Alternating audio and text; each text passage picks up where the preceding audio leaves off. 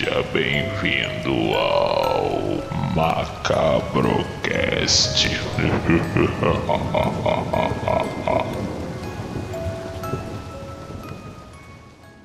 Boa noite, família do Terror Macabro.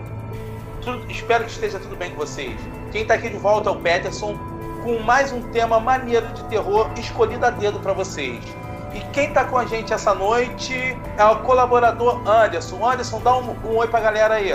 Fala aí, galera. Boa noite mais uma vez. E como dizia o Arquivo X, a verdade está lá fora. Isso aí. E também quem tá aqui hoje é a colaboradora Camila. Camila, dá um oi pra galera. Fala família macabra, vamos começar aí mais um Macabro Cast. Essa noite mais assunto sobrenatural para vocês. E eu não sei se vocês perceberam, eu ainda não falei o tema dessa noite. Porque esse tema é uma coisa muito sinistra, que a gente vai entrar logo com os dois pés na porta. Hoje nós vamos falar sobre casos de abduções brasileiras. Cara, tem um caso mais macabro que o outro. Vocês não têm noção, gente. Nós vamos falar sobre abuso sexual de alienígena. Nós vamos falar sobre o exército roubando alienígena da casa dos outros. Sobre alienígena cabeludo, alienígena gigante. Cara, os casos mais loucos que eu já ouvi falar sobre alienígena são os casos brasileiros. Espero que vocês estejam preparados. E para começar já com tudo, Anderson, o que, que você tem para contar pra gente desse caso sinistro, desse tal de Vila Boa? Cara, esse caso aí é, o, é considerado aí, né, por muitos aí, um dos primeiros casos né, nacionais aí. E é um caso surpreendente porque ele é, o- ele é extremamente detalhado. Ele é tão detalhado que dá a impressão que a pessoa viu um filme e contou tudo que, o que aconteceu ali, de tantos pormenores que esse caso aí aconteceu. E esse caso específico é do Antônio Vilas Boas, né? Que era um fazendeiro que num dia lá na, estava lá trabalhando, ele e seu irmão, e eles estavam se preparando porque ia ter uma festa na fazenda, né? Naquele dia em específico, eles estavam se arrumando, tal, não sei o que, estavam dentro da casa, quando de repente um deles percebeu uma luz muito forte em cima de onde era o celeiro da fazenda. Aí ele foi até a janela, abriu, olhou, ficou olhando assim, aquilo lá no longe, aquela luz iluminando assim, sobrevoando o celeiro, tal. Ele achou aquilo estranho, como tem muitas lendas, né, da, da, da região, ele falou assim, ah, será que isso é alguma coisa que está acontecendo? O irmão dele, não, deixa isso para lá, tal. Aí ele foi, fechou a janela, ficou na dele, deixou para lá e a luz foi embora. Dias depois, ele estava no quarto dele e ele avistou novamente essa luz. E ele, num, num ato ali de curiosidade, ele falou, não, vou ver o que, que é isso. Ele pegou o trator dele e foi em direção a essa luz. E aí começa toda essa história mirabolante de abdução, né? E abdução, até como a gente já está acostumado a ver em filmes, assim, é uma história super detalhada. Ele conta da descrição da nave, como é que a nave pousou, como é que ela era, que tinha, que ela tinha três, três apoios para pousar, que a nave era toda brilhosa e tinha umas luzes vermelhas, assim, como se fosse uma espécie de um farol. E ele também descreve ah, esses seres, né? Como eram esses seres. Esses seres usavam umas roupas cinzas coladas, né? Como se fosse uma roupa de mergulhador. Usavam um capacete, né? Com uma máscara, tal, um vitrozinho assim, bem apertadinho com os olhos e um triângulo, assim, tinha um detalhe em triângulo aqui na frente do nariz. E uma coisa também que chamou muita atenção dele é que da cabeça saíam três tubos, né? Um que vinha para a direção das axilas e o outro que ligava da cabeça direto à coluna, assim, na roupa.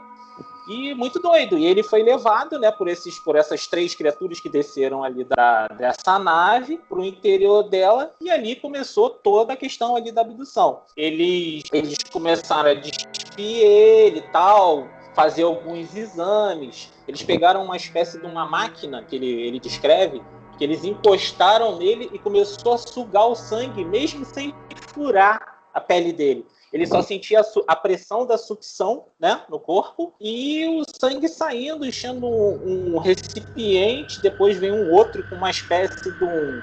que a gente chamaria de álcool em gel hoje, né? É uma espécie de um gel gelado. O cara começou a meio que limpar o corpo dele e tal. E aí chega exatamente onde o Peterson falou: o abuso é quase um abuso sexual, né? E é, nesse caso ali, ele estava ali, não entendendo o que estava acontecendo, e esses caras vão fazer comigo? Será que eles vão me matar? Vão fazer experiência comigo? Quando de repente veio um ser dessa espécie, com um aspecto mais feminino, né? Uma pele assim, meia. bem parecida com a nossa, com uns pelinhos assim avermelhados, um tom meio avermelhado assim, mas com aqueles traços que a gente está acostumado a ver em todos os casos, né, que relatam de alienígenas, assim, aquele olho mais arregalado, o crânio com um formato um pouquinho diferente, mas essa, no caso, ela tinha até cabelo. Tipo assim, ela tinha um. Ela parecia um híbrido, vamos assim dizer. E ela era mais uma. Oi? E loira! É, é, ela, ela, e ele descreve que ela era bem atraente. Ele, ele viu assim, ele achou ela muito bonita. Não como a gente vê, aquele.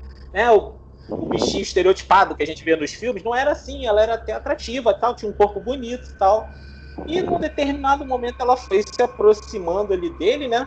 Meio que seduzindo, né? Vamos dizer. E ele começou a sentir uma atração tão grande por ela que ele não sabe explicar. É como se o corpo dele quisesse uma coisa que a cabeça não queria.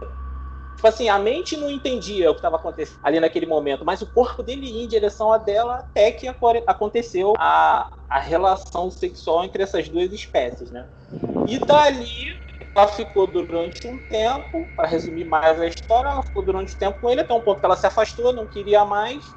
E aí os, o, esses seres, né, que eu não vou chamar de alienígenas, chegaram, deram as roupas dele, meio que começou a afastar ele da situação. E tem um relato mais impressionante, né? Um do, dos seres aponta, né, para a barriga dela, né, dando a entender tipo assim, você vai ser papai, ou alguma coisa assim do gênero, e aponta para o céu, né? Querendo mostrar ali que estamos levando o que você criou, né? Em outras palavras. Então, essa história é muito complexa, né? Ela tem muitos pormenores, muitos detalhes. É isso aí que aconteceu. Cara, muito sinistra mesmo essa história. Eu também dei uma olhada, ela é muito, muito detalhada. E assim, é considerado o primeiro caso de abdução da história. E porque o, o que acontece? Demorou muito tempo para esse caso vir à tona então, quando esse caso foi divulgado, já tinham contado um caso de abdução nos Estados Unidos. Mas, assim, oficialmente, o primeiro caso de abdução da história é esse caso do Vilas Boas. E, assim, é uma coisa que eu acho muito sinistra. Eu acho muito sinistro. E, Camila, eu queria saber qual é a sua opinião sobre esse caso. O que, que você acha dessa história desse abuso sexual, essa coisa com, com Vilas Boas? Então, Peterson, esse caso ele ganhou notoriedade, né, porque chegou no ouvido de um jornalista que tinha já uma uma coluna, né, no Cruzeiro que tratava de temas sobrenaturais, inclusive de coisas, questões ufológicas. E aí é o que dá um pouco de descrédito para esse caso, né? Que dizem que o Carlos Martins ele passou as informações pro, pro Vilas Boas. Só que tem como, né? Não tem como a gente acreditar nisso, porque uma pessoa que mexia com agricultura, ele era bastante simples. Estamos falando ainda de 1957, então é, é, muito antigo isso. O caso só tomou notoriedade porque chegou na mão desse, desse jornalista, né? Porque senão talvez a gente nem soubesse que esse caso ocorreu no Brasil. Então, que nós temos o primeiro caso de abdução é, é muito curioso, né? Porque o porquê que eles estariam escolheriam justamente esse cara para gerar um híbrido? Porque tudo leva a crer que foi feito para isso, né? Para fazer pesquisas e para gerar um híbrido da, da mistura da, da raça humana com essa raça indefinida aí, alienígena que a gente não sabe quem são. Porque justamente o Vilas Boas. E o que, o, que os, os alienígenas estariam querendo com a gente, né? A ponto de criar um híbrido. Será que somos. Eles criam híbridos com todas as, as populações da galáxia? Ou só com a gente? Será que a gente era o sortudo, escolhido? Então você vê pela tecnologia, pelas roupas, por tudo que é uma uma civilização muito mais avançada tecnologicamente, é, na questão de inteligência mesmo. Né?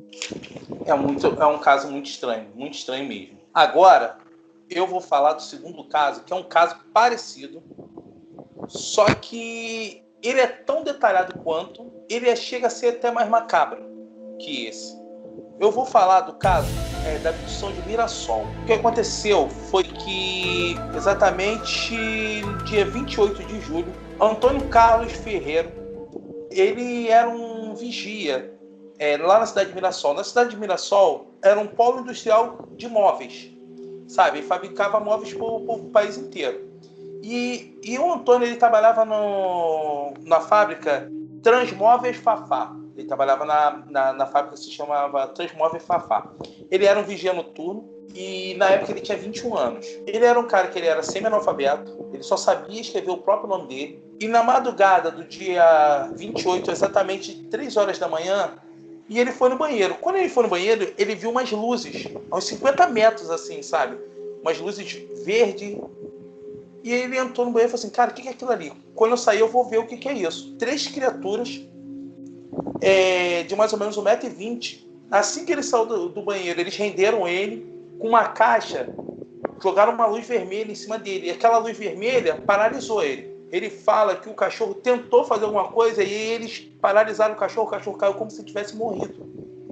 Ele, ele fala que ele foi levado para a nave como se estivesse flutuando e ele conta detalha, assim, todos os detalhes que aconteceu com ele. Essas criaturas, eles tinham na base de um metro e 1,20m. Eles estavam com as roupas brancas, mas na época ele nem, nem sabia que é isso, porque ele, além de ser uma pessoa que ele não tinha conhecimento nenhum, ele trabalhava à noite, então ele dormia o dia todo. E na casa dele não tinha televisão na época.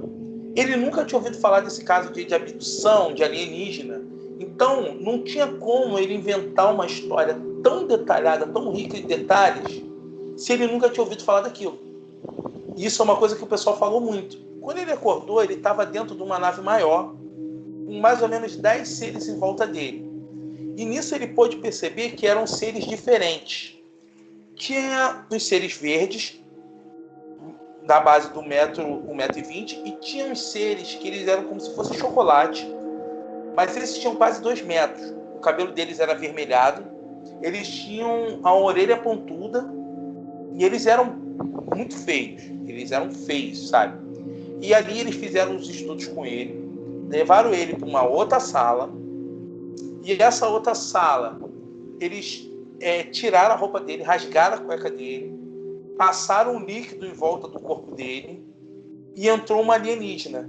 Dessa alienígena vermelha, que ele fala que ela era muito feia. E além dela ser feia, ela tinha um bafo, um cheiro na boca horrível. E ela foi para se aproximando e ele entendeu que eles queriam que ele copulasse. Mas ele não queria, porque ela era horrível.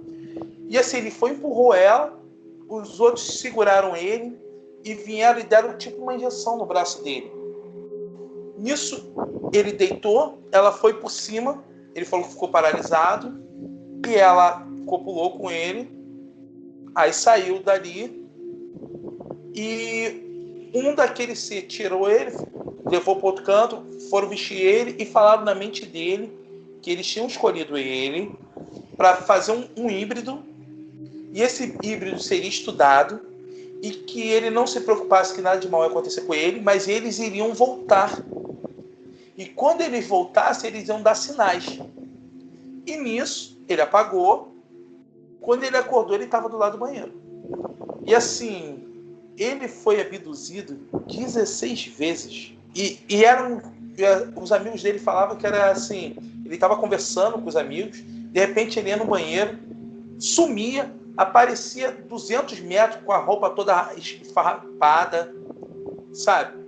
Às vezes, uma vez relatam que viram uma luz verde e o pessoal correu, quando chegou lá ele já não estava mais, ele foi aparecer 300 metros, duas, três horas depois. E nessa primeira abdução ocorreu três horas da manhã, quando ele voltou já era cinco. E quem falou, é, isso só chegou ao povo porque Martial Pires foi quem é, investigou e divulgou. E ele escreveu até um livro, junto com um ufólogo americano. E esse rapaz, ele sofreu hipnose. E quando ele sofreu hipnose, ele contou a mesma história em todos os mínimos detalhes. Ou seja, em momento algum ele estava inventando, estava mentindo. E agora eu quero saber da Camila. Camila, qual é a sua opinião em relação a esse caso? Então, Peterson, é, esse caso também é, é, é, bastante intrigante, é mais do que o Vilas Boas, porque além da riqueza de detalhes, ele foi abduzido acho que 19 vezes, né, ao longo de 10 anos. Inclusive essa essa nave apareceu para ele uma certa vez, eles não chegaram a pousar, mas ficaram pairando e na nave ele conseguiu ver a silhueta de uma mulher e de uma criança. Tudo leva a crer que foi uh, a criança gerada nesse dia da primeira abdução dele. É, mais uma vez, puxando isso para a tecnologia, né? Tanto no caso dos, do Vila, Vilas Boas quanto nesse caso de Mirassol, eles relatam que os alienígenas utilizaram de meios uh, medicinais alternativos aí para conseguir a ereção desses rapazes, né? No caso do Vilas Boas, uma fumaça cor-de-rosa com um cheiro enjoativo hiperdoce, mas que o deixava extremamente excitado. E no caso da, do Mira, de Mirassol foi uma coisa assim mais agressiva, né? Que foi direto uma injeção. Né?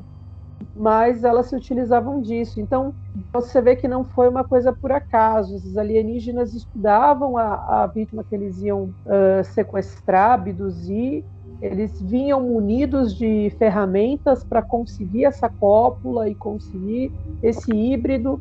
E, e um outro fato curioso também, desse que, que meio que comprova essa história, é que o João ele tinha um cartão de ponto que ele tinha que bater a cada 15 minutos na máquina.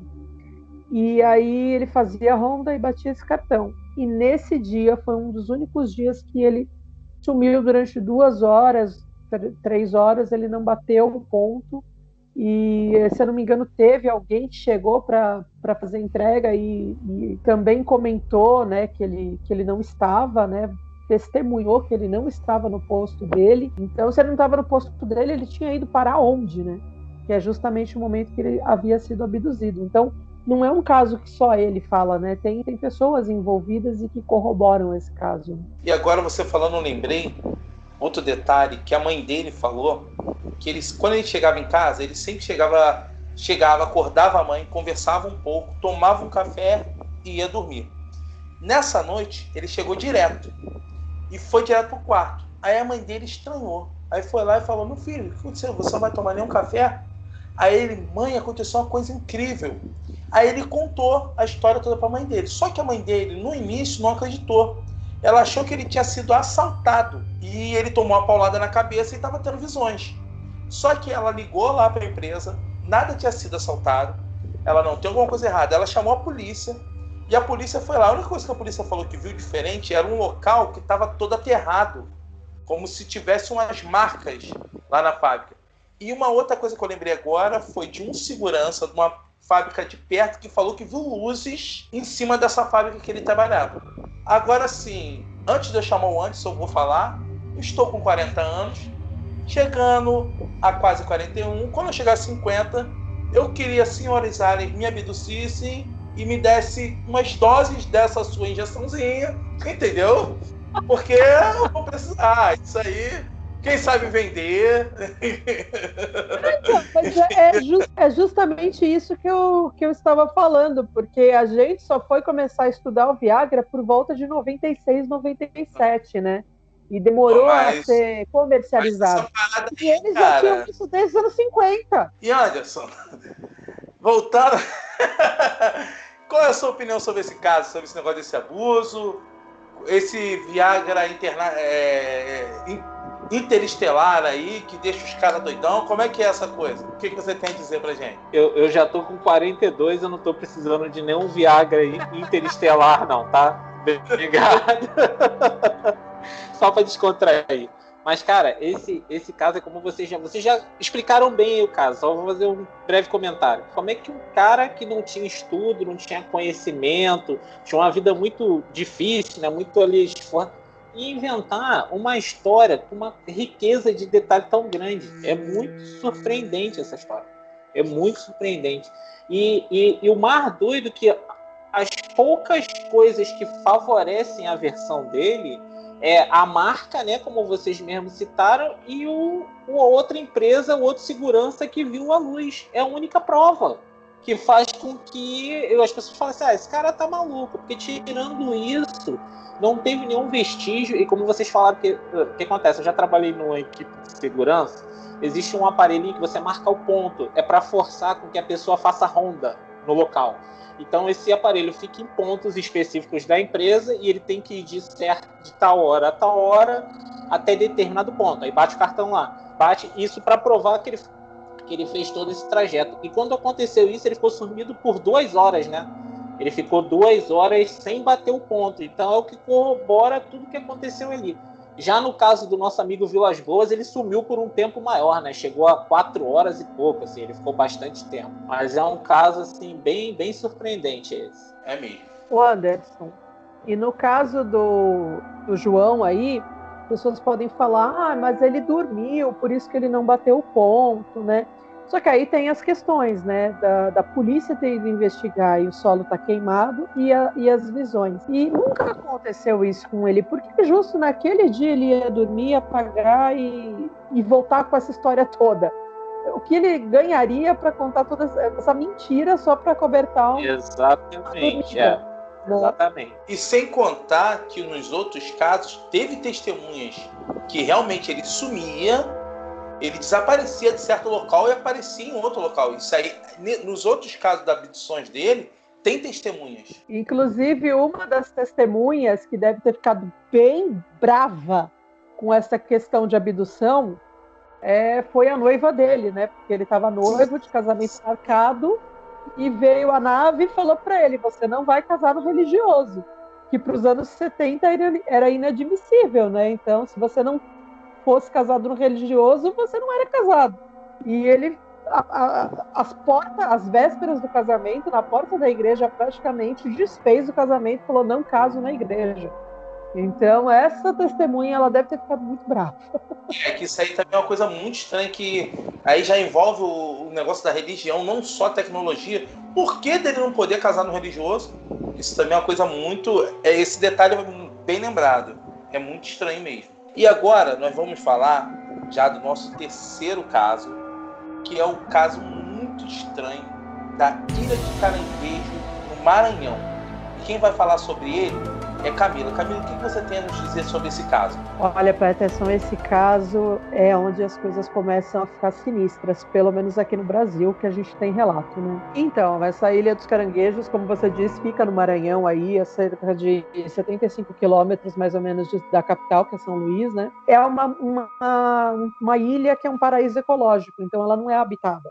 É, só quem vai lá são pescadores, catadores de caranguejo e quem faz a extração de madeira para construção de palafitas, né, que é um, um meio de, de, residência muito comum ali naquela área. É, numa dessas viagens para extração de madeira, estava a bordo de um barco quatro parentes, né? Três irmãos, que são os irmãos Correia, e um cunhado. E eles fizeram a extração, cortaram cerca de 100 toras de madeira de 3 metros de, de comprimento cada uma, pegaram uma lata de caranguejo tal. Estranhamente, eles pegaram no sono. O que acontecia? Eles paravam o barco, a maré ia baixando à medida que eles iam fazendo os procedimentos da corta da madeira e da coleta do, dos caranguejos, e essa maré subia de novo por volta de meia-noite, uma hora da manhã. Só que naquele dia, a maré não subiu até que um dos irmãos acorda, dormiram Dois irmãos e um cunhado dormiram na parte de baixo do barco e um deles dormiu sozinho na parte de cima, descoberta. E justamente esse irmão que dormiu na parte descoberta, né, o Apolinário, ele acorda com os raios, os primeiros raios do sol, e ele ouve um gemido. E aí, quando ele olha, é o cunhado dele, o Aureliano, que estava no convés uh, com queimaduras. Ele tenta ajudar o Aureliano, e o Aureliano falando que tava, não estava sentindo os braços, não estava sentindo as pernas. Quando ele chega perto, ele percebe as queimaduras do Aureliano, que foram na, na parte dos ombros, né? Ele acha aquilo estranho e o Aureliano fala para ele: o José tá morto. O, o, o, Aureliano tinha muita dificuldade em falar, né? A boca dele mexia, mas não emitia som. Então o Apolinário vai certificar do que está acontecendo e encontra o José morto com uma camisa no rosto Ele está deitado na rede e o corpo dele não tinha sinal nenhum de pancada, de corte, de tiro, de, de e nem queimaduras. A única coisa é que o corpo dele estava extremamente roxo é, e inchado. E aí ele encontra o outro irmão dele, que era o Firmino. Ele estava essa parte do braço aqui com a pele toda arrancada, extremamente inchado. Essa parte das costelas com, com a carne, a pele arrancada, a carne arrancada, estirpada, as, as costelas à mostra, né? Aquilo era mais que uma queimadura. Ele estava extremamente inchado e devido acho que a dor, o que ele estava passando, ele já estava em coma. Então o Apolinário se vê sozinho, com um cunhado hiper debilitado, um irmão em coma e um irmão morto. Só que ele não podia tirar o barco dali porque aquilo é uma zona de mangue e não tinha subido a maré. Isso era 5 horas da manhã quando ele acordou, ele teve que esperar até 8, 10 horas da manhã, quando a maré finalmente subiu, para ele conseguir tirar o barco sozinho de lá. O barco tinha mais de 15 metros de, de comprimento e pesava mais de 15 toneladas. E ele tirou aquele barco sozinho de lá. Só que estranhamente ele percebeu que as toras de madeira e o caranguejo coletado não estavam mais no barco. O Apolinário consegue levar o barco até o, o cais mais próximo, que é o cais de Itaqui. Ele aporta o barco e avisa as autoridades do que aconteceu. E, e a polícia entra no barco para investigar o que aconteceu. Só que não tem sinal de queimadura, não tem sinal de luta, não tem sinal de nada no barco. Isso deixou a polícia com o cabelo em pé, né?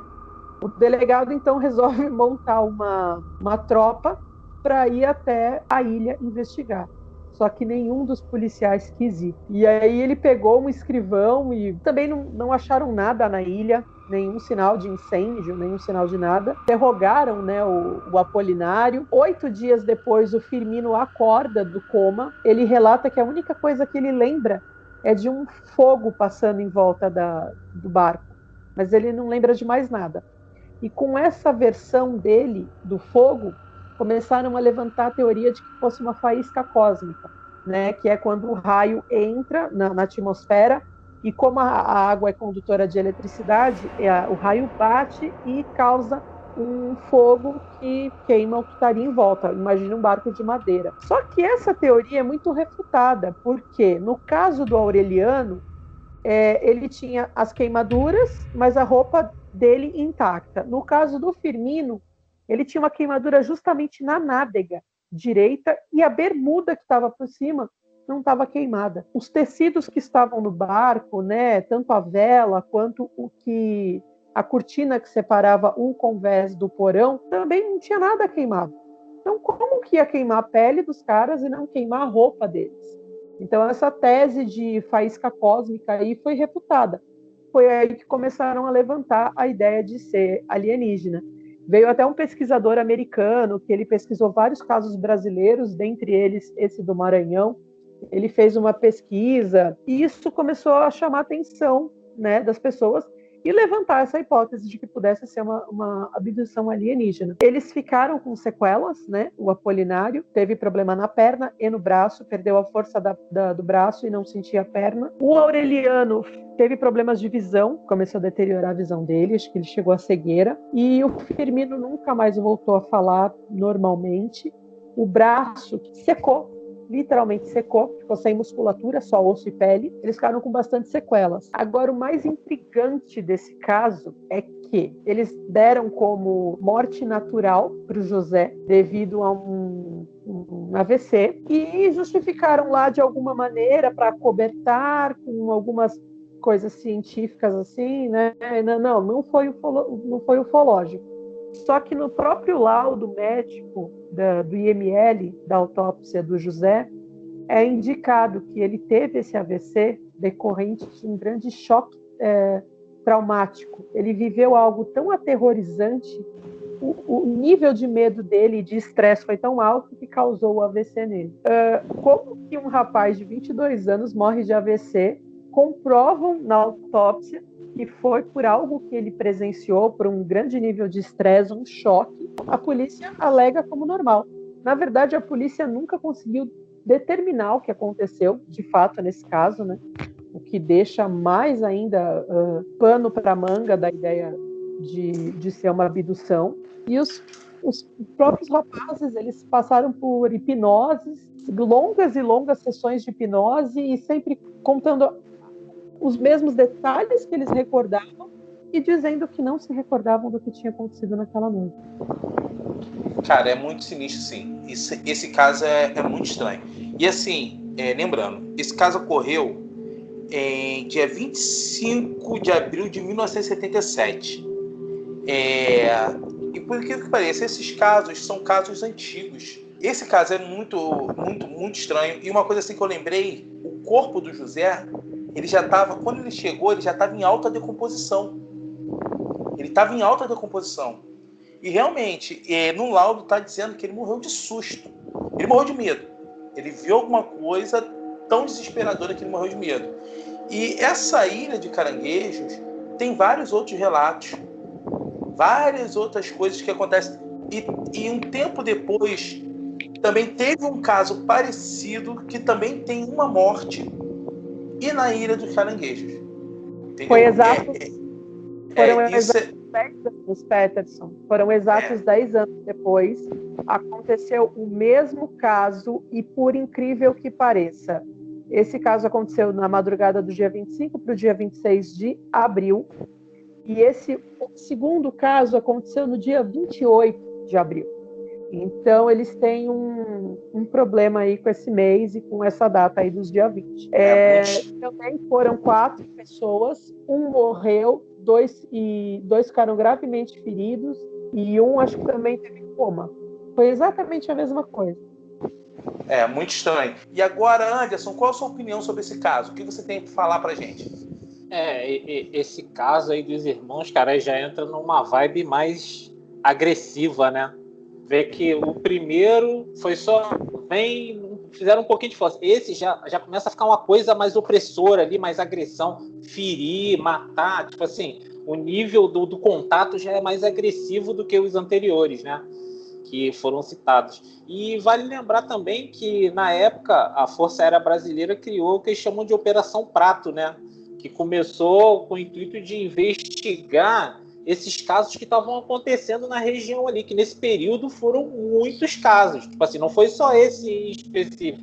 Começou a pipocar casos ali naquela região ali, e a Força Aérea fez uma investigação que durou em torno de quatro meses, isso no ano de, seten é, isso no ano de 77, né, que foi o ano que foi o ocorrido aí. Mas aparentemente não acharam nada que, que falasse, ah, realmente teve. Eu acho que também se tivesse achado, eu não acredito que eles falariam, né? Tem esse ponto de vista também. E diz que eles ainda continuaram fazendo algumas investigações durante o ano de 1978, né, o ano seguinte, mas não foi muito na frente não. E uma outra coisa também, que na época do ocorrido, que quando o assunto veio à tona, que o jornal local lá falou, pô, aconteceu um caso misterioso lá na Ilha dos Caranguejos ah, é, avistamento de nave, que quando isso veio à mídia, eles foram isolados, provavelmente pela, pela Operação Prato ou alguma coisa que tá, a polícia que estava investigando o caso ali deixou eles meio incomunicáveis, né, durante um tempo tal, que isso só incentivou mais a, a aguçou mais, né, a curiosidade da imprensa e, e de todo mundo lá querendo saber. E tem uma um, um, jornal local, ele, ele, eu, eu acredito que isso tenha sido uma. Eles falam que pode ser uma informação inventada, porque jornal a gente sabe como é que é, né? Que eles falam que apareceu uma chama é, voando, uma coisa luminosa voando dentro do barco, tem detalhes ali que eles narram, um objeto volumoso pesado pegando fogo, que passou ali pela embarcação, mas isso meio que contradiz o que os envolvidos ali, mesmo sobre hipnose, né, que veio um especialista para fazer a, a, a, hipnose deles, para tentar tirar uma informação, eles continuavam falando a mesma versão, eles não lembravam. Eles só lembravam até determinado ponto e a partir do ponto que eles acordaram. Esse meio da história ficou nebuloso até hoje, diferente dos casos anteriormente citados, que são ricos de detalhe, né? Esse eles não lembram. E esse caso que nós vamos falar agora, é... Cara, esse caso é digno de arquivo X. Ele tem exército, tem acidente com, com, é, com nave espacial, tem fazendeiro pegando alienígena e botando dentro da casa dele, Tem nave espacial gigante que é leve como uma pluma. Cara, esse caso ele é tão sinistro que ele lembra muito do caso Roosevelt, que originou aquela base americana Área 51, que os Naruto queriam invadir ano passado, entendeu? Vocês sabem de onde que eu tô falando. E assim, esse caso, ele ocorreu em Santana da Bahia, no ano de 1995, exatamente na madrugada do dia 12 de janeiro. O que aconteceu? É, nessa madrugada teve um grande apagão na cidade. A fazenda do seu Beto Lima, mais ou menos uma e meia da manhã, o Beto estava caçando. Perto de, um, de uma lagoa na fazenda dele, ele viu que caiu uma coisa. Ele chegou lá perto, era como se fosse um objeto prata do tamanho de um carro. E ele pegou uma, uma madeira e foi trazer aquilo para perto dele. E nisso que ele trouxe para perto dele, ele viu que saíam os fluidos. E ele viu que estava aberto. Quando ele olhou, tinha dois seres. Um ser era todo peludo, com garras, lembrava muito uma preguiça, um bicho preguiça. Ele estava bem ferido. Ele pegou esse ser e lá dentro tinha um outro ser de 1,20m com um rosto que parecia o rosto de um bebê. E, ele, e esse ser aparentava estar morto. Ele pegou esses dois seres, botou no, no, no coisa e pegou a nave. E uma coisa que ele ficou. A nave, apesar de ser grande, era muito leve, como se fosse uma pluma. Ele pegou aquilo, botou na caminhoneta dele e foi pro e foi para a fazenda dele lá. Botou as criaturas e aquela coisa. De repente, o fall de 5 horas da manhã, o exército invadiu lá o, é o 35º Batalhão de Infantaria do Exército, com três, é, três caminhões e soldados fortemente armados eles já tinham, eles sabiam que aconteceu alguma coisa e eles estavam na redondeza. E como eles viram uma outra nave, eles invadiram a fazenda, foram olhando e chegaram. O que, vocês viram? O que, vocês viram? E encontraram uma criatura. E essa criatura era, o, era o tipo de bicho preguiça que ainda estava vivo.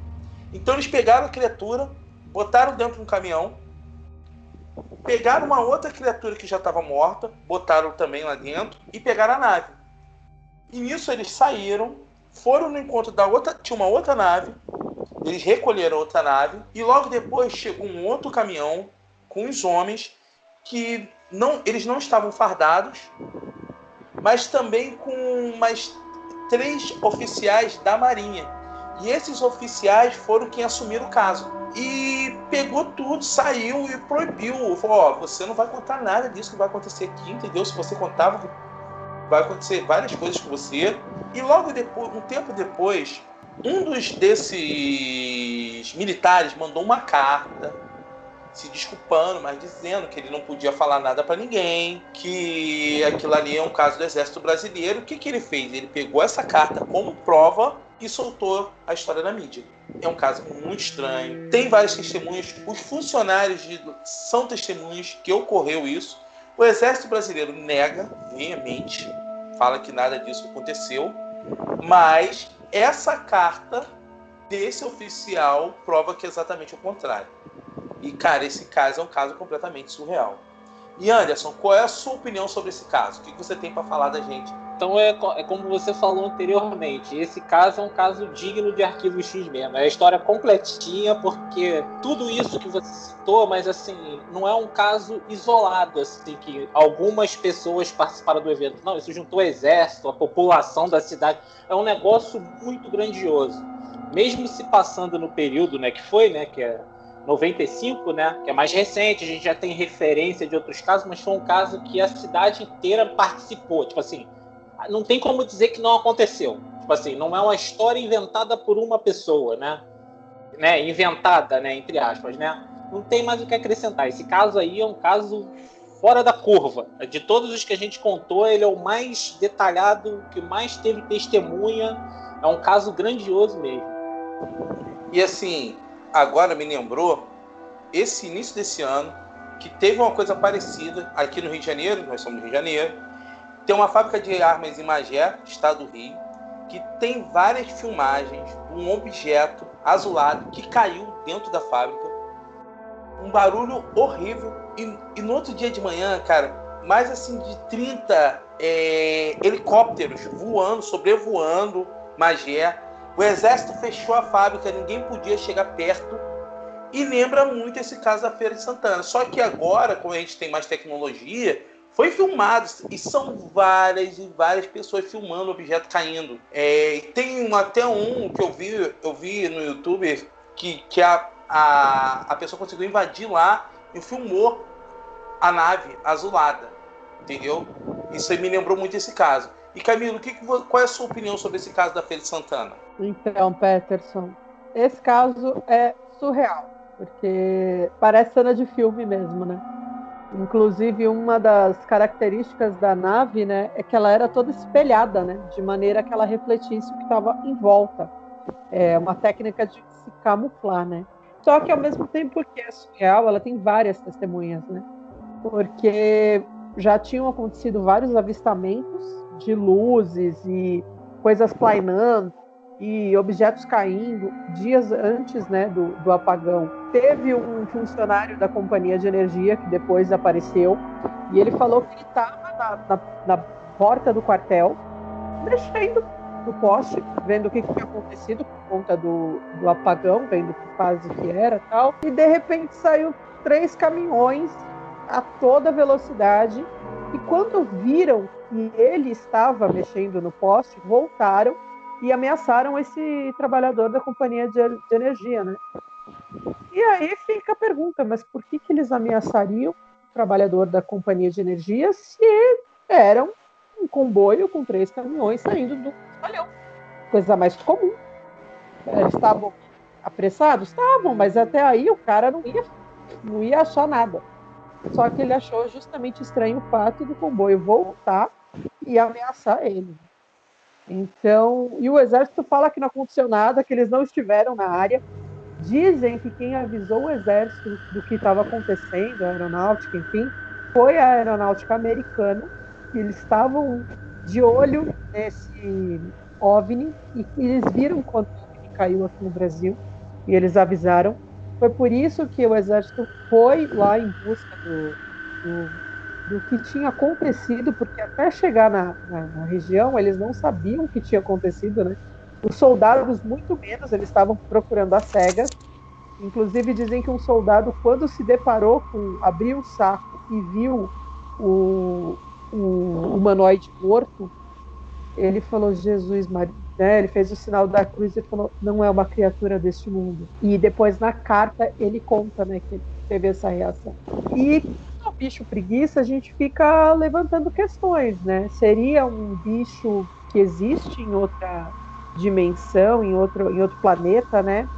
Seria como, como a gente tem os cachorros aqui, seria um bicho doméstico, seria uma outra espécie de pessoa, é, de, de, de alienígenas, convivem mais de uma espécie dentro do mesmo planeta, diferente da gente, né? Que só tem só temos nós, de seres humanos.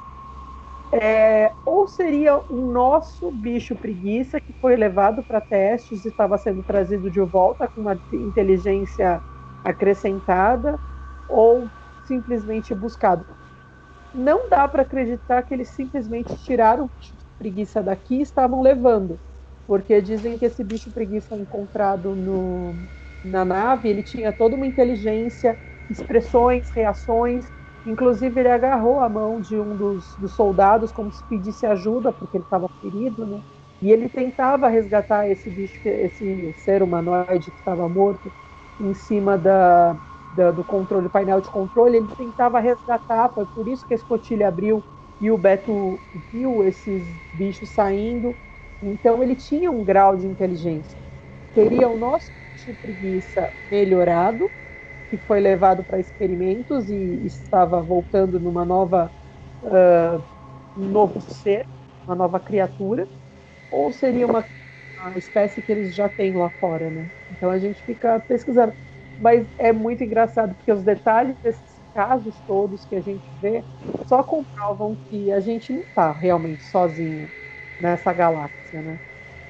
Não, isso aí com certeza. Com certeza e esses casos aí todos, e sem contar vários e vários e vários, é, há pouco tempo atrás o governo russo ele até tinha falado, o Putin falou o seguinte, que se os Estados Unidos não contasse tudo que ele sabe sobre os aliens, os russos iam contar. E assim, os russos realmente, eles, de alguns tempos para cá, eles estão falando, já estão abrindo mais. O próprio Estados Unidos, é, há pouco tempo, eles comprovaram que existe OVNIs, é, a NASA já falou. É, isso aí, assim, a minha tese é a data limite chegando, entendeu? É como disse o Xavier, que os ares eles vão ter permissão para se mostrar. E cara, eu não lembro, eu não lembro em 40 anos ter tanta notícia de avistamento de aliens como esse ano de 2020. Eu não lembro. É pelo pouco... lance dos barulhos, né? Da, que todo mundo começou a ouvir ao mesmo tempo. Aconteceu bastante coisa bizarra esse ano nesse sentido. E, cara, tá acontecendo muita coisa estranha, muita coisa estranha. Eu acho que vai ocorrer uma mudança muito grande. Vai, e eles vão mostrar que realmente nós não. Eu, é o que eu acredito que nós não somos é, os únicos seres é, pensantes no universo. O Armstrong, quando ele foi à Lua, tem uma parte que, que foi cortada que ele fala: vocês estão vendo isso, vocês estão vendo isso. Eles são lindos, eles são lindos. É, eu estou vendo, vocês estão vendo. Aí falam, aí o pessoal fala: ah, estamos vendo, mas é, não fala nada, não fala nada. Aí cortou e depois volta. E assim por diante, cara. Toda civilização tem história dos seres vindo do espaço. Toda civilização tem história dos seres é, vindo do espaço. E eu acho que realmente nós vamos ter mais novidades até o final do ano. E a partir do ano, do ano que vem, eu acho que eles vão se mostrar. Espero que seja uma coisa boa. Pelo menos eu acredito. Tem até uma, uma representação né, do que seria um astronauta na, nas pirâmides né, do Egito. Então, são coisas muito antigas, né, dos astecas, dos maias, que já, já fazem menção a eles. E a gente vê nesses casos, o primeiro o suposto híbrido, né, que foi gerado de uma abdução, pelo menos que a gente tenha conhecimento, ocorreu em 57. Então, quer dizer que esse híbrido pode estar tá uh, andando no meio de nós, né? Tanto ele quanto os outros que vieram depois e eles podem ter, assim como eles vieram no caso do João para mostrar, né? Veio a, a alienígena com a criança para mostrar para ele, eles podem tra trazer esses alienígenas para conviverem aqui com uma determinada idade e eles trazerem essas pessoas. Então a gente não sabe com quem que a gente está convivendo né, nessa população mundial. E galera, já estou avisando, nós no futuro vamos fazer um especial do caso Prato, que é o caso mais estudado da história do Exército Brasileiro de ufologia. É um caso muito bizarro. E assim, espero que vocês tenham gostado do material. Por favor, não esqueçam, dê o seu like, dê uma força pra gente, se inscreva no canal. Se vocês puderem, pô, a mostrar para um amigo, a mostrar para o pai, para a mãe, sabe? Esse trabalho que está sendo feito com carinho para vocês. Nós estamos tentando pegar o terror e botar em outro nível, sabe?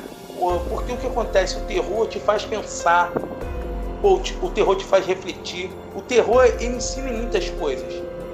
A gente precisa ver o mal para poder reconhecer, sabe? Então, o, o terror também é cultura. Nós vamos trazer daqui a pouco, vamos falar sobre livros, nós vamos falar sobre filmes, vamos falar sobre coisas bizarras. Deem suas dicas pra gente, é, o que, que vocês querem que a gente fale, sabe? Esse trabalho está sendo feito especialmente para vocês, para vocês que amam o terror, para vocês que gostam do terror. E desde já é, eu vou me despedindo, mas sem antes. Antes, dá seu recado final aí pra galera, por favor. É, cara, essa, essa pauta realmente é uma pauta que faz a gente pensar, né, cara? Porque eu vou, vou falar, dar uma opinião extremamente pessoal agora. Eu não sou uma pessoa que eu vou chegar assim, ah, sou cético. Não. Mas eu não sou aquele crente fervoroso da, da ufologia. Mas os casos que a gente citou aqui não tem como não fazer a galera refletir e pensar assim: é, seria muito egoísmo a gente achar que nós estamos só nós aqui na Terra, porque essas histórias são extremamente surpreendentes, são histórias com algumas provas, na maioria delas, né, com imagens, com testemunho de várias pessoas. E é isso aí, cara. E até o próximo programa. Valeu, Anderson. E agora, Camila, é, dá um alô pra galera. É isso aí, gente. É, como o Peterson disse, a gente tem que conhecer, entender o mal, conhecer o mal para reconhecer o mal. E eu vou falar para vocês se inscreverem no grupo Terror Macabro Brasil, que é o nosso grupo do Facebook. Lá também a gente fala sobre livros, contos, sobre os temas sobrenaturais. Então se inscrevam lá. É, vamos fazer a nossa família macabra crescer. E aqui deixem seu like, curtam, compartilhem e vamos ajudar a espalhar o terror por esse Brasil nosso, né? Muito obrigado mesmo, até a próxima. Valeu, galera. Boa noite, família Macabra. Espero que vocês estejam bem. Voltamos aqui com um bônus para vocês sobre o tema de abduções brasileiras. Nós vamos falar por um caso muito, muito, na verdade, para mim, o caso mais macabro de abduções no Brasil. Antes de mais nada, queria pedir para vocês dê aquele like maroto lá, dá uma força pra gente, compartilhe. É, também é, nós temos um grupo no Facebook que se chama Terror Macabro Brasil. Quem quiser se inscrevam no grupo. Vamos fazer a família Macabra crescer. Espero que vocês gostem do conteúdo. Nós vamos falar sobre o caso de abdução brasileira mais macabro da história, na minha opinião. Sabe, o caso da represa Pires. Ele é muito detalhado, ele é muito sinistro e nós já vamos começar com o pé na porta logo. Quem vai falar sobre esse caso é a Camila. Camila, o que você tem a dizer sobre o caso Billis? Esse caso ele é de longe o mais macabro, né? Aí no, eles nomeiam, né, o contato até quinto grau, que é o contato onde você é abduzido, onde você tem contato com os alienígenas, e às vezes é até agredido. Mas esse contato acho que seria um contato de sexto grau, né? Tamanha brutalidade que aconteceu. E esse caso aconteceu em setembro, né, de 88. Um senhor de 53 anos, é, chamado Sebastião Gonçalves, sofria, né, de problemas com álcool e ele utilizava remédios para epilepsia. E com a interação desses remédios, tal, ele tinha distúrbios mentais, a família já não tinha muito contato com ele, ele era uma pessoa meio à margem da sociedade e da família. Ele sumia por dias, ficava desaparecido, e numa dessas, a família não deu mais conta dele, ele foi dado como desaparecido, até que encontraram um corpo na represa Billings. E depois de um tempo, a família veio a reconhecer ele, que havia sido tratado como indigente, a família veio a reconhecer como sendo o senhor Joaquim. Então, o que descobriram nesse dia? Ele, a família conta que ele tinha o costume de pescar na represa. Ele entrava, nadava e até outra margem da represa para pescar. E não foi diferente nesse dia, estava calor. Ele fez isso, ele tirou as roupas dele, colocou escondido no mato, ficou só de cuecas, na represa, atravessou e foi fazer a pesca dele. O que que as autoridades que entraram no caso por conta de que, devido ao calor, ao esforço físico de nadar e a interação com o medicamento para epilepsia e o álcool, e provavelmente ele teve um mal súbito na água e foi levado à margem e lá uh, os animais se alimentaram. Só que uh, o estado em que esse corpo foi encontrado ele foi encontrado cerca de dois dias depois por um menino que estava caçando pássaros né, na região. E aí ele, o menino chamou a polícia, veio os bombeiros e, e aí começaram as autópsias. A princípio, esse menino que estava caçando pássaros, ele diz que não tinha ah, o avistamento de urubus perto. Eles estavam sobrevoando, mas que não estavam ali se alimentando do, do, do homem, né? E esse homem foi encontrado em estado deplorável. Ele tinha a pele da mandíbula arrancada, assim como a musculatura, né? Ele não tinha as pálpebras, ele não tinha os oculares, ele tinha incisões nas axilas e na, na virilha. Ele tinha cortes também no pé. E o mais bizarro ele não tinha os órgãos internos, os foram aparentemente aspirados. É, ele não tinha uma gota de sangue, o sangue foi totalmente drenado do corpo dele, e essas uh, incisões axilares provavelmente auxiliaram na, na drenagem do sangue. Só que as incisões dele por mais absurdo que pareçam, as incisões eram cirúrgicas, com uma precisão cirúrgica, e elas eram queimadas em volta, né? Que é uma, uma característica que, as, que os médicos utilizam em cirurgia, né? Eles vão cauterizando a região para que não haja tanta, tanta perda de sangue, tanta hemorragia. E aí depois, na autópsia, uh, registraram no cérebro dele, que o cérebro estava na, na cavidade, e registrar que ele tinha uh, partes deterioradas devido ao nível de estresse que ele sofreu. Então, levaram a crer que toda, todos os órgãos, todos os procedimentos que foram realizados nesse homem foram realizados enquanto ele ainda estava vivo. Ele provavelmente morreu em choque de dor, porque tudo aquilo estava sendo feito nele. A polícia entrou no caso, disse que a empresa era Guarapiranga, não era. Uh, a própria polícia fala que provavelmente ele foi uma desova de, de corpo, né? Porque ali naquela região era realmente muito famoso por conta disso, né? A, a, as facções, os traficantes, enfim, os assassinos. Então é uma história bizarra, a riqueza de detalhes do que você pensa esse homem passou em vida é uma coisa assim horripilante, muito pesada. Não acredito que tenha sido crime, até porque uh, se fosse um serial killer que tivesse feito isso, que é mais plausível, por que, que esse serial killer não voltou a matar? Esse corpo foi exumado, mas depois de alguns anos, quando levantaram uma tentaram exumar novamente esse corpo, mas a família não permitiu, até porque ele já tinha misteriosamente sido mandado para outra cidade, outro estado, por conta da, da polícia. Então, é um caso cheio de mistérios mistérios para o lado sobrenatural do que aconteceu e mistérios de porquê que a, a a polícia cobertaria um caso se ele foi mais um caso de desova ou de morte natural. Né? Então, por que, que a polícia cobertaria tudo isso? Trocaria o nome dos locais? É um caso bastante complexo. E assim, Anderson, o que você tem a acrescentar nesse caso? Qual é a sua opinião? Esse cara sofre nessa situação aí, cara, não, acho que não tem como você classificar o que, que esse corpo passou.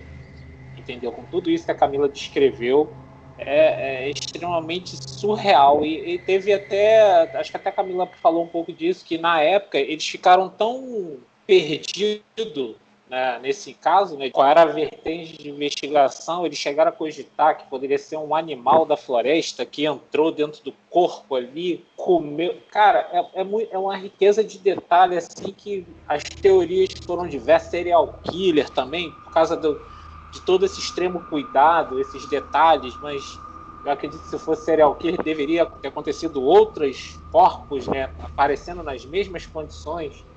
Um outro detalhe também grosseiro dessa história é que não só os órgãos internos foram retirados, a musculatura também. Então o corpo foi achado pele e osso literalmente. Foi um negócio muito específico assim, é o que a, o, o, ser, né, ou a máquina que fez isso, fez uma, foi muito, ele sabia o que ele queria ali, entendeu? E o cérebro também não teve nenhum dano na, na, na, caixa craniana, mas ele também não tinha o cérebro. Foi tudo tirado pelo mesmo lugar.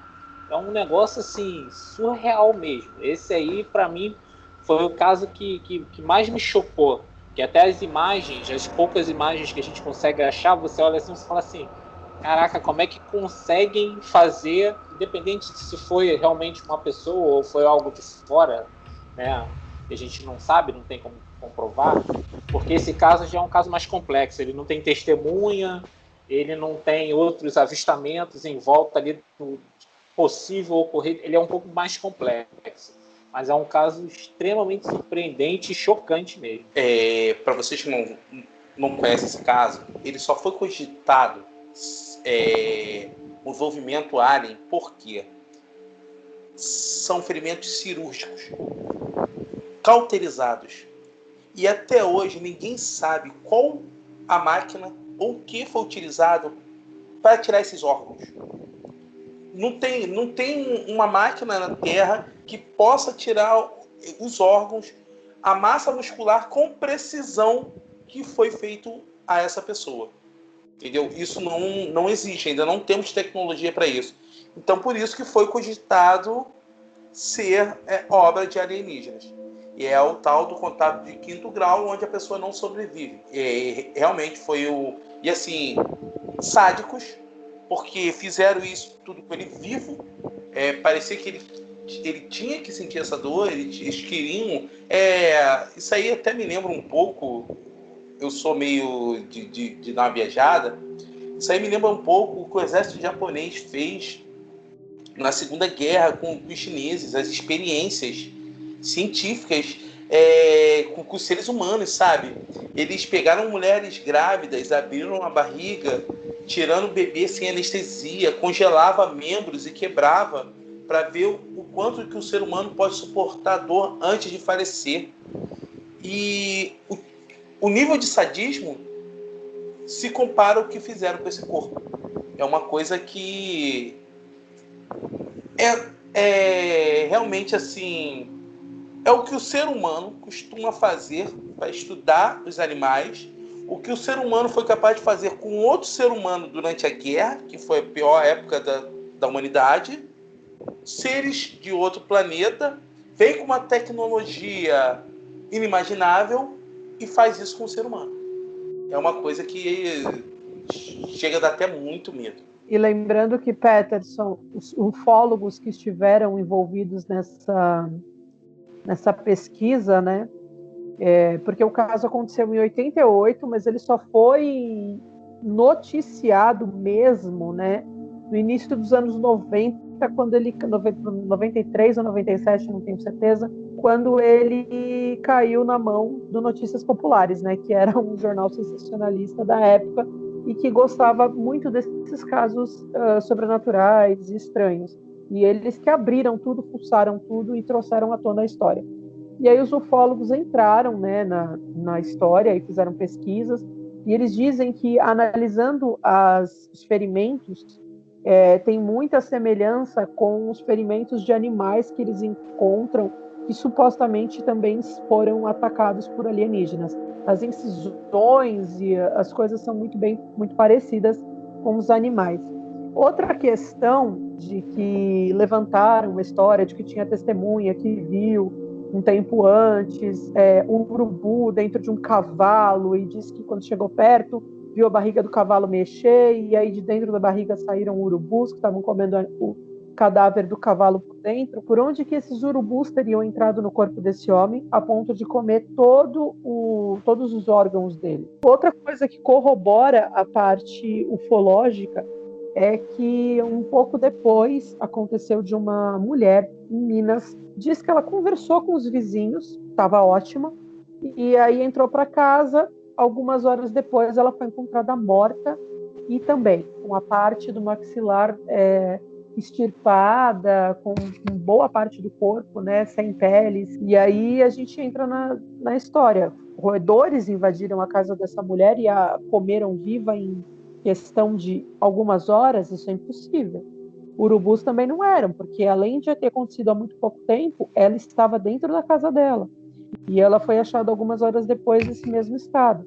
Então, aí pensamos em contato ufológico, tanto da represa Bilis quanto no caso dela, e um contato que culmina em morte, né? É uma coisa que dá medo, né? E assim, uma, outro detalhe: o único animal que se tem notícia que poderia fazer esse ferimento de comer por dentro é um peixe da Amazônia que se chama carandiru, que ele entra é como se fosse buracos de bala e come por dentro. Só que esse peixe só existe na Amazônia. E outra coisa também, os buracos eles estavam é, cauterizados. Não existe animal que cauteriza ferimento. Isso é impossível. Então, de umas duas. Ou é realmente uma coisa de alienígenas, uma abdução, ou um serial killer estilo Jack Stripador. Mas é o que, é o, que o Anderson falou, você falou, se fosse um serial killer, teria encontrado muito mais corpos desse jeito. E é, ele realmente... tem dado mais cuidado em esconder esse corpo, né? Porque esse corpo não foi escondido, esse corpo é. estava à margem da represa ali para quem quisesse ver, né? E outra coisa estranha é que os urubus não pegaram o corpo, eles não chegaram perto. Isso o menino também comentou, os urubus não chegaram perto. É muito estranho. E vamos lá, galera, encerrando mais um bônus para vocês. Espero que vocês gostem, espero que vocês estejam curtindo o canal. O canal está sendo feito especialmente para vocês que amam o terror. Estamos querendo dar uma seriedade no terror, trazer uma coisa que te façam refletir, que te façam pensar. Terror também é cultura, galera. Terror também é cultura. Desde já agradeço pela participação Anderson. Anderson, dá um tchau pra galera. Até o próximo programa. Isso aí. Agradeço também pela participação da Camila. Camila, dá um tchau pra galera. Tchau, galera. Até a próxima. E vamos vir aí, deem, deem sugestões de temas que vocês querem que a gente aborde aqui. Que a gente está fazendo esse conteúdo para vocês. Até o próximo programa com mais histórias macabras por aí.